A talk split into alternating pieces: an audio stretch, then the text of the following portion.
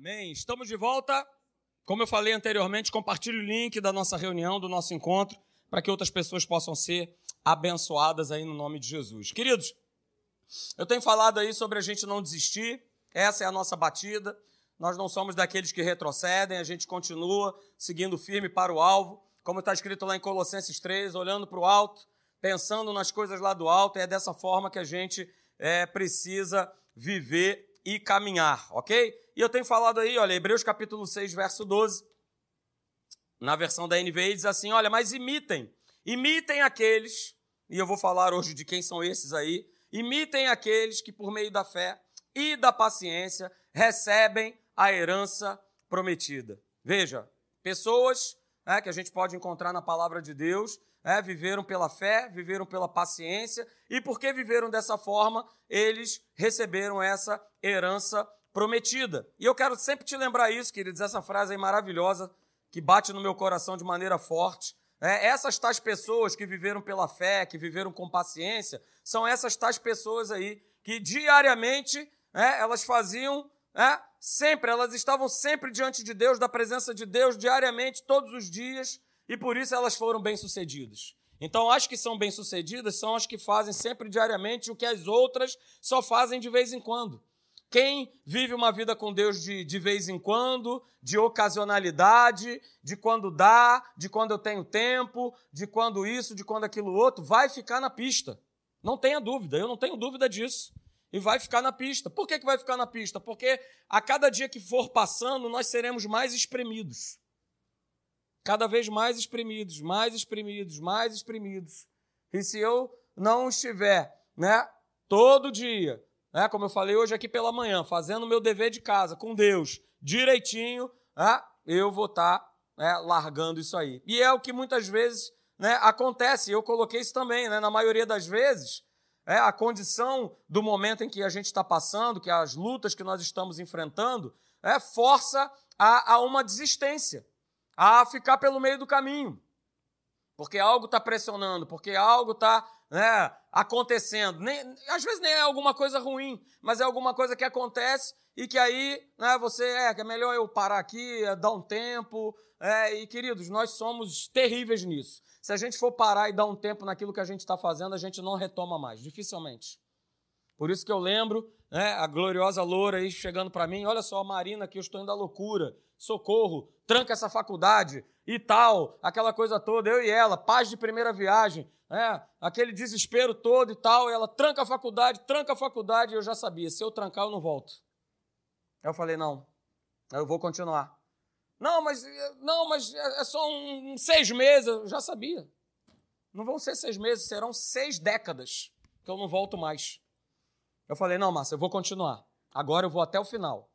Porque eu coloquei isso dentro do meu coração baseado no, na palavra de Deus, queridos. Se é algo que eu comecei na minha vida e que eu tenho a direção é certa, que é Deus que mandou eu fazer, eu ir, cara, tem que ir até o final.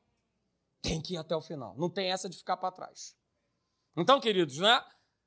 Eu estou falando aqui sobre as condições que nos forçam a desistir, mas desistir, né? Desistir do quê? Ou, ou de repente desistir de quem? Essa é uma pergunta. Eu tenho desistido de alguma coisa ou eu tenho desistido de alguém? Hoje eu quero falar contigo sobre essa frase aqui. E que tem acontecido é, com muitas pessoas. Muitas pessoas já deliberadamente, muitas delas, a grande maioria conscientemente, elas já desistiram de Deus. E você certamente conhece pelo menos uma pessoa. Eu conheço várias que desistiram de Deus. Porque é o problema, é a circunstância, é a situação, é um pensamento que o inferno lança, é uma conclusão que se chega, porque comentou com um, que bateu um papo com outro, que também está na treva, está no inferno, está na mão do demo, e aí chegou à conclusão que é, está na hora de eu, de eu pular fora. E a gente vai falar um pouquinho sobre isso nessa noite, ok? Então, queridos, a vida muitas vezes ela nos, ela nos reserva, e eu não quero me furtar a falar isso para você nessa noite, é, ela nos reserva surpresas que não são agradáveis, são surpresas desagradáveis. São situações né, pelas quais a gente não gostaria de passar. Todos nós vivemos isso aqui. Né? Por exemplo, às vezes a gente passa, enfrenta a ausência de uma pessoa muito querida, não é isso? De um amigo que nos ajudava, que nos dava um suporte, que nos amava, que, que nos aconselhava, não é isso? E de repente esse amigo, essa amiga morreu, faleceu. Ou, de repente, né, se mudou, foi para uma outra cidade. Hoje mesmo nós estávamos conversando com um casal que conviveu com a gente né, no, no, na nossa adolescência, não é isso? Nossa adolescência, a, a, o nosso início de, de juventude. Hoje eles estão morando numa outra cidade. É, e a gente sente falta deles. A gente estava é, justamente conversando com eles, foi aniversário né, do, do, do marido ontem, e a gente começou a conversar com eles e a gente falou: Poxa, como vocês fazem fazem falta. Mudaram de cidade, já há muito tempo, vivem numa cidade lá do, do sul do país, né, e mudaram né, e fazem falta. Às vezes é aquela pessoa que de repente não está mais contigo, mudou, mudou de país, e parece que fica né, aquele buraco, aquela, aquela sensação de que está faltando alguma coisa na nossa vida. Ou de repente era aquele trabalho, né? Aquela empresa que você é, sempre sonhou em trabalhar ou em abrir. É, você nessa empresa você tinha um salário muito bom, era um excelente ambiente de trabalho, mas, infelizmente, acabou que, que você foi demitido. Não é isso? Ou então era aquela casa, né, aquele apartamento que você sempre sonhou em ter, né? Com quatro quartos, piscina, duas vagas na garagem. E aí, aleluia, Deus te abençoa e você consegue comprar. Ô, oh, pastor, que maravilha. Só que passou um tempo, né? E foi morar do seu lado uma galera que todo final de semana dá uma festa com a música alta. Essas festas normalmente elas varam a madrugada, acabam de manhã. Aí aquele sonho maravilhoso, aqueles quatro quartos, dois banheiros, duas vagas, virou um pesadelo. Né? E aí aquela casa dos sonhos você é obrigado a vender para procurar outro. Então, queridos, a gente sofre esses essas situações que são desconfortáveis. Eu dei exemplo só de algumas, mas você pode estar enfrentando outras. Mas deixa eu te falar algo nessa noite que vai te encorajar. Né? Algumas vezes, Deus ele nos deixa desconfortáveis no presente, no agora, para que nós possamos experimentar algo sobrenaturalmente melhor mais tarde. Então não olhe para o agora, não olhe para o que você está vivendo hoje, não olhe para aquilo que você está enfrentando agora, agora, nesse momento. Pode ser um momento difícil, uma luta que você esteja passando complicada, difícil na tua vida. Mas, cara, Deus ele está te, te experimentando, Deus ele está te qualificando é, para que você possa, lá na frente, você possa experimentar algo que é sobrenaturalmente muito melhor do que você está vivendo agora. E foi exatamente, queridos, lembra que a gente leu lá em Hebreus? Que nós precisamos imitar aqueles que, através da fé e da paciência, obtiveram a promessa? Pois é, um deles que a gente precisa imitar chama-se José. A história dele está lá, começa em Gênesis capítulo 37 e termina lá em Gênesis no capítulo 50. E José passou e viveu uma vida que a gente vive, é muito parecida. Estava vivendo uma vida tranquila, estava lá apacentando as ovelhas lá do seu pai Jacó, né? Ele era o queridinho do papai, que maravilha. Queridinho do papai, que nem eu sou, né, minha esposa? Filho único, queridinho do papai, da mamãe, da minha lourinha, da minha lourinha gotosa, né? Então José vivia nessa condição, filho preferido, filho preferido de Jacó. Por que, que ele era o preferido? Porque ele era o filho da sua velhice. Né? E ele era um camarada, um jovem, queridos, que era cheio de sonhos cheio de projetos. Beleza, é assim que tem que ser mesmo. É? Só que acontece que essa vida confortável de José, ela foi interrompida é, pelos seus irmãos, que porque estavam cheios de inveja, eles deliberaram no coração que eles precisavam matar José. Eles não conseguiram matar, você conhece a história, jogam ele lá numa cisterna, depois pegam ele de volta e vendem ele para os midianitas, que por conseguinte repassam José é, para a casa de Potifar. Não é isso? E essas, queridos, essas adversidades, né? Na casa de Potifar, ele é assediado sexualmente e ali ele vai preso, ele vai para uma masmorra. Mas o que eu quero te falar é o seguinte: é que todas essas adversidades, todos esses problemas que José ele atravessou, né? prepararam José para que ele se tornasse nada mais, nada menos do que o segundo homem mais sábio e mais poderoso do Egito. E foi o que aconteceu também com Davi. mais um homem pelo qual nós precisamos imitar a sua fé e a sua paciência, porque ele, assim como José, receberam a herança prometida. Davi também vivia tranquilo, cuidando lá das ovelhinhas dele, né? Estava ali, tranquilo. Jessé nem lembrava dele. O cara devia estar tá lá no meio lá das ovelhas lá que não aparecia nem em casa. Estava lá, tranquilão. Mas um dia essa tranquilidade ela foi o quê? Ela foi interrompida. Por que, que ela foi interrompida? Porque simplesmente um urso e um leão vieram o quê? Vieram atacar as ovelhinhas de Davi. Não, com as minhas ovelhinhas ninguém, ninguém mexe. Poxa, o cara estava ali numa tranquilidade só. Poxa, foi. Da onde que saiu esse raio desse urso? Urso do capeta? Esse leão também que veio aparecer aí. Mas veja, todas essas situações Todas essas adversidades prepararam Davi para quem? Para ele enfrentar Golias. Então, queridos, veja que interessante. Né? Diante de todas essas situações desconfortáveis, desagradáveis, que tanto José como Davi tiveram que enfrentar, a palavra de Deus mostra o quê? Que Deus era com eles. Não é porque eu e você a gente está enfrentando uma luta, uma dificuldade, que Deus deu as costas e, e foi embora. Ó, te vira aí, dá o teu jeito, te resolve. Não, muito pelo contrário. É nesse momento que a gente vê a atuação de Deus, a mão de Deus poderosa sobre a vida deles, que eram servos. Nós somos filhos. Mas mesmo eles sendo servos, a mão poderosa deles estava sobre a vida deles. A mão poderosa de Deus estava sobre a vida deles. Se você for lá comigo, abra lá sua Bíblia, por favor, em Gênesis, e vamos abrir bastante a Bíblia aí. Cadê? Bíblia de papel, que nem pastor Hélio. Cadê a Bíblia de papel aí? Aleluia! Levanta a tua Bíblia. Glória a Deus. Isso aí. Vamos trazer Bíblia de papel. Vamos folhear esse barulhinho gostoso, ó. É igual o camarada que narra, né? Diz que quando a bola bate dentro da rede, ela faz um barulhinho gostoso, né? Que é o barulhinho do gol. Pois é, vamos fazer um gol abrindo a Bíblia de papel, trazendo a Bíblia para cá para a igreja, porque com ela você marca, você anota, você escreve. Ok? Então, Gênesis 39, verso de número 2 diz assim: preste atenção. O Senhor, logo de cara, o Senhor era com José. Gênesis 39, 2. O Senhor era com José, que veio a ser o quê? Homem próspero. E veja, quando a gente vê essa declaração aí, José estava na casa de Potifar. Ele continuava escravo. Ué, mas Deus deixou de ser com ele? Não. Além de Deus ser com ele, diz a palavra de Deus que ele se tornou um cara próspero dentro da casa de Potifar. Vai um pouquinho mais à frente, verso 21 aí, nesse mesmo capítulo.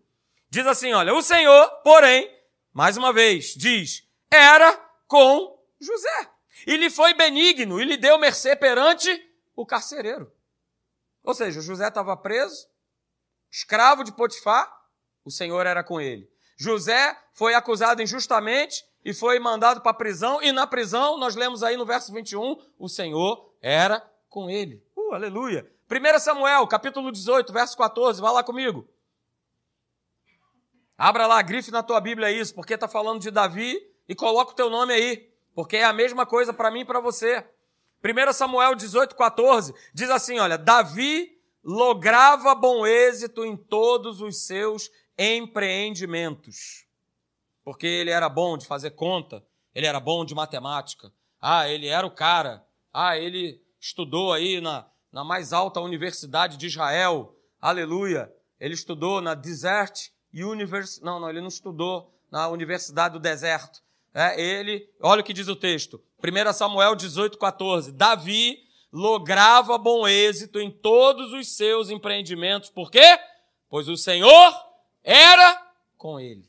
Uh, aleluia. Glória a Deus. Então, olha só, guarda isso nessa noite. Olha aí, tira foto, escreve, anota. Toda dificuldade que nós passamos não é para nos parar. Não, eu vou repetir, você não entendeu. Toda dificuldade que nós passamos não é para nos parar, não é para nos paralisar. Mas pelo contrário, é para nos empurrar, para nos levar a crescer. Porque é assim que aconteceu com os homens da Bíblia, com as mulheres da palavra de Deus. cada dificuldade enfrentada, cada adversidade enfrentada, fez com que essa turma que acreditou em Deus, que confiou em Deus, só crescesse, só avançasse. E cada um de nós precisa ter essa compreensão, queridos, no seu espírito. Saber que as lutas que eu enfrento, as dificuldades que eu passo, não é para me parar. Ah, o inferno quer sim te parar. É verdade. É, mas se você continuar em frente, não desacreditando de Deus, não desistindo de Deus, você vai crescer, você vai vencer, você vai avançar, você vai prosperar. E sabe, gente, muitas vezes Deus ele vai justamente, né, chacoalhar essa árvore aí, que é a nossa vida, tá? Para que a gente possa sair voando e a gente vá alcançar novos voos. É o que Deus quer fazer, então deixa ele, deixa ele chacoalhar a tua vida. Se é Deus que está chacoalhando, deixa ele chacoalhar. O inferno não, esse não pode tocar na tua vida. Esse não pode meter a mão, se meter com você. Agora, Deus, se ele está te chacoalhando aí, se ele está te impulsionando, se tem algo que queima no teu coração, é para você bater asas e voar. E você seguir adiante. Ok? E não pense, queridos, que Deus ele vai é, enviar coisas ruins na tua vida para que você possa crescer. Sai dessa plataforma. Né? Deus não faz isso. Deus não é o Deus que envia nada de ruim. Agora, ele pode sim é, permitir que esses momentos ruins, que esses momentos desagradáveis, que a nossa carne não gosta, né? que esse momento, de repente, de trevas que a gente possa estar passando, é, para que a gente venha subir de nível, para que a gente possa crescer, a gente crescer espiritualmente, a gente possa crescer emocionalmente, a gente possa crescer materialmente, crescer em todas as áreas da nossa vida. Mas a gente precisa ser lapidado, a gente precisa ser trabalhado. A própria palavra diz que Jesus, né, ele aprendeu pelas coisas que sofreu. O próprio Senhor Jesus nos dá, nos mostra o exemplo. Então, veja, né, guarde aí essa frase: Deus ele tem um propósito nas nossas vidas. Deus ele conhece o nosso destino. E Deus ele começou uma boa obra em nós. E se nós cooperarmos com Ele, deixarmos Ele trabalhar, Ele vai completar essa jornada conosco. Aleluia. E Ele quer completar, mas depende de mim de você. Não largar, não abrir mão. Não achar que, ah, tá muito difícil, tá muito complicado, então eu vou embora. Essa é a pior decisão é, que um filho, uma filha de Deus pode tomar na sua vida, que é abandonar a Deus. É deixar Deus para lá. É simplesmente, né, agora eu vou viver para onde o meu nariz apontar. Nós não fomos criados para isso. Livre-arbítrio não é para eu fazer o que eu quiser. Livre-arbítrio, guarda isso nessa noite, não está escrito. Mas livre-arbítrio é para eu fazer o que Deus quer. Isso é livre-arbítrio. Isso é o livre-arbítrio. É fazer sempre o que Ele quer. Porque é Ele que manda. Ou alguém tem alguma dúvida disso? É Ele que manda. Ele é o Rei da Glória. Ele é o Senhor Todo-Poderoso. Está tudo nos ombros dele. Ô ombro largo. Ô costa larga esse tal de Jesus. É isso aí. É o teu Deus, é o teu Pai, é o teu Senhor. É com Ele, é com Ele, é com Ele que nós contamos. Mas veja, queridos, né? eu quero nessa noite lançar isso aí para você. Então, afinal de contas, como é que eu me mantenho firme? Sem cogitar abandonar a Deus. E eu quero te mostrar aqui três coisas de como é que eu me mantenho firme, de como é que eu me mantenho constante, sem nem pensar em abandonar Deus. Esse pensamento, cara, se um dia você cogitou, pensou de fazer isso, olha, chuta que é laço. Porque é. Então eu quero te mostrar como é que você vai se manter firme para que você possa continuar na tua jornada, na, na tua caminhada com Deus. A primeira coisa, queridos, é essa aqui, ó. Procure agradar a Deus. E a própria palavra fala isso. Você conhece o texto lá de Hebreus capítulo 11, verso 6. Sem o quê? Sem, sem o quê? Sem, sem, sem, sem, sem fé. É impossível agradar a Deus. Ah, então eu já tenho um parâmetro de como é que eu agrado a Deus. Sem fé é impossível agradar a Deus, pois quem dele se aproxima precisa, mais uma vez falando de fé, precisa crer que ele existe e que recompensa aqueles que o buscam. Então, como é que eu agrado a Deus? Eu agrado a Deus pela fé, em acreditar nessa obra redentora, em Cristo Jesus, naquilo que ele fez. É, outro texto que está em Salmos de número 37, verso 4, né, você também conhece, diz assim: olha, agrada-te do Senhor, e Ele satisfará o quê? Os desejos do teu coração. Mas veja, satisfazer os desejos do coração não está isolado. Às vezes a gente acha que está, que Deus ele é obrigado a satisfazer todas as minhas vontades, todos os meus desejos, todos os meus sonhos. Não, tem uma condição antes. Agrada-te do Senhor. Eu preciso agradar a Deus. Mas vamos lá, como é que eu consigo agradar a Deus? A gente já viu a resposta lá em Hebreus 11, 6. É pela fé, é em acreditar nele, é acreditar na sua palavra. Aconteça o que acontecer. É acreditar nele hoje. É acreditar nele amanhã. É acreditar nele depois. E depois, em dezembro, em 23, em 24, em 25, em janeiro, em maio, em junho, em abril, seja lá o mês, o dia, a data que for. Eu não posso acreditar em Deus, confiar nele, né, por, por temporadas, por alguma situação que eu estou vivendo. Mas é confiar nele sempre, naquilo que ele fala sempre, ainda que vá de encontro àquilo que eu penso, ainda que vá de encontro com aquilo que eu aprendi, mas está escrito na palavra, eu confio, eu me posiciono e eu tomo posse. Então, essa é a primeira coisa. Nós precisamos nos posicionar para agradar a Deus. Em segundo lugar, é, como é que eu me mantenho firme? Sem pensar, sem cogitar em abandonar a Deus. O segundo motivo é esse. Evite precipitação e pressa. E é o que mais as pessoas têm feito. Têm feito escolhas, têm tomado decisões na base da correria, na base da pressão. Evite precipitação e pressa. Não tome decisões importantes quando você está com o teu espírito agitado. Porque muitas vezes essas decisões com o espírito conturbado, agitado, é, vão me forçar a desistir a minha caminhada com Deus. Pronto, já fiz a burrada e agora? Porque muitas vezes a minha escolha, a minha precipitação, a minha pressa não tem mais como voltar atrás. Não tem mais. As pessoas, por exemplo, hoje, até dentro da própria igreja, casa, descasa, né? Quantos aqui é da, da época aí do irmão Carmelo? Alguém conhece? Levanta a mão aí, Elton, vai, levanta. Pode levantar. Você também. Não ri não, que você também está nessa. É isso? É aquele famoso casa separa, casa separa. Ca... O pessoal está vivendo isso na igreja.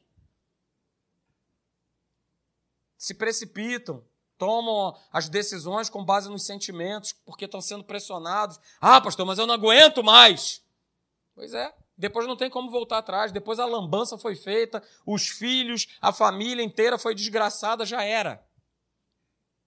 E aí a primeira coisa que o cabra pensa, eu vou sair da igreja, eu vou abandonar a Deus. É a primeira coisa. O inferno joga. Primeiro pensamento, plim! Larga o teu Deus. Tem um monte de mulher de Jó falando aí no teu ouvido. Rapaz, amaldiçoa esse teu Deus e morre. Por que, que ela deu essa declaração? Porque tudo começou a ser perdido. O mundo, a vida começou a desmoronar, a esfarelar. Aí a primeira declaração que a infeliz me dá é essa. E pior, né? Morreu todo mundo, menos ela. Por que, que ela não morreu? Você sabia por que, que ela não morreu? Alguém sabe? Por que, que a mulher. De... É, exatamente isso aí, David. Ela não morreu porque homem e mulher, quando se casam, se tornam uma só carne. E se ele foi poupado, a dona Joselita também foi poupada. Poupada para declarar isso. Cara, amaldiçoa esse teu Deus aí, morre! Por quê? Porque ela estava baseada naquilo que ela estava vendo. Hum. Então não tome decisões importantes com teu espírito agitado. Pastor, essa igreja não tem mais amor. Então eu vou para outro lugar. E é o que eu mais recebo no gabinete. Rapaz, eu vou te falar. É uma turma maravilhosa, né? Porque eu recebo e o cara fala assim: Deus me falou que o meu tempo se encerrou aqui nesta igreja. Como Deus fala, né? Uma maravilha. Fala assim para muitos, assim. Parece que é, o disco de Deus está sempre arranhado, né? Sai da igreja, sai da igreja, sai da igreja, sai da igreja. Tome cuidado. Provérbios, você conhece o texto. Capítulo 19, verso 2, diz assim: Olha, não é bom proceder sem refletir, e peca quem é precipitado. Eu não sei o que você está enfrentando na tua vida, eu não sei se amanhã você vai precisar tomar uma decisão, fazer uma escolha, mas o Espírito do Senhor fala para você nessa noite: não tenha pressa, não seja precipitado. Sabe por quê? Uh, aleluia. Tira foto, escreve, anota, rola, dá cambalhota. Deus não chega cedo nem tarde demais. Ele chega na hora certa. É! É isso aí. Ele não chega cedo nem tarde demais, ele chega na hora certa. Então, para que, que eu vou me desesperar? Para que, que eu vou correr? Para que, que eu vou ter pressa? Mineirinhos do Senhor! E que os mineiros digam amém! Olha aí, glória a Deus. Tudo sem pressa, né? Tô sem pressa, comer meu queijinho Minas, minha broinha de milho, sem pressa. Por isso que o nosso pastor é mineiro, aleluia. Glória a Deus. Lá de governador Valadola, ou Valadares, aleluia. Mineirinho do Senhor. Pois é, Deus não chega cedo nem tarde demais, queridos. E por último, né, como é que eu me mantenho firme? Sem cogitar abandonar a Deus ou ficar pelo meio da jornada, essa aí é maravilhosa. Eu e você precisamos o tempo inteiro confiar em Deus. Simples assim, como está escrito lá em Hebreus capítulo 10, verso 35. Olha o que está escrito: Não abandoneis. De novo, não abandoneis. Repita comigo: Não abandoneis. O quê? Uh, a vossa confiança. Confiança em quem?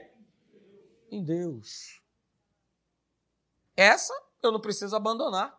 E não tenho que abandonar e não posso abandonar. Posso abandonar qualquer outra coisa.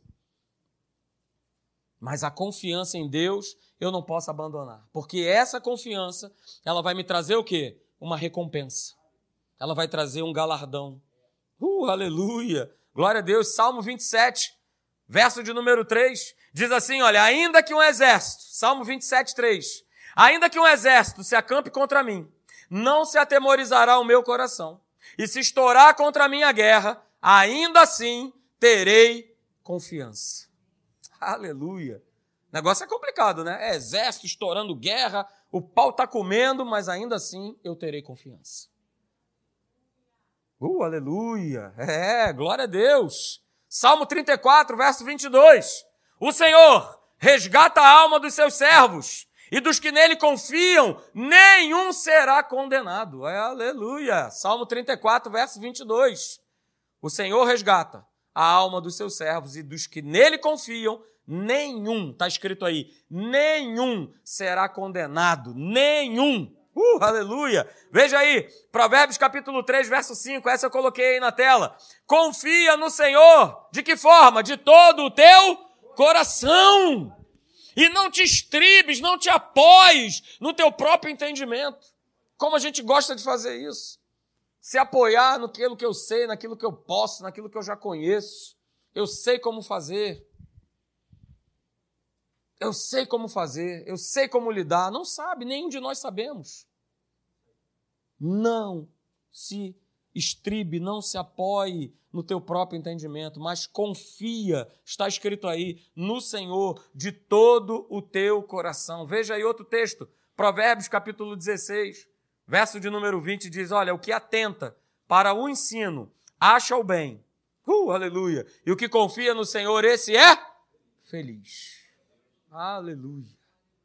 Glória a Deus. Então, queridos, né, o próprio Senhor Jesus ele declarou lá em João 16, 33, né, que no mundo a gente ia passar por essas adversidades, passar por essas aflições, seríamos perseguidos, seríamos traídos, é, seríamos caluniados, passaríamos aí por uma série de lutas e tribulações, uma série de sofrimentos, uma série de situações, mas ele fala assim, cara, olha só, continua com o teu ânimo, com o teu espírito, com o teu homem interior lá em cima, não desiste de mim. Não desiste de mim, não desista da minha palavra. Não desista de confiar no meu poder, na força do meu poder. Não desista. Então, como nós vimos aqui, agrade a Deus. Agrade a Ele com a tua vida, crendo nele, acreditando nele em todo o tempo. independente do que você possa estar enfrentando. Não seja precipitado, não tenha pressa, não, não tome decisões precipitadas, não faça escolhas que depois você vai se arrepender. Porque o que nós estamos vivendo hoje, eu e você, é fruto de escolhas e decisões que nós tomamos lá atrás. Então, se eu quero viver o meu o meu 23, o meu próximo ano, a minha vida para frente, eu preciso começar a plantar hoje boas escolhas baseadas na palavra de Deus. E principalmente, confiar em Deus, não abandonar essa confiança. Aconteça o que acontecer, venha o que vier, eu preciso continuar confiando em Deus, acreditando né, que tudo aquilo que Deus ele ministra no meu coração e no teu coração vai se cumprir. Você crê nisso? Amém? Então vamos ficar de pé, eu quero orar por você.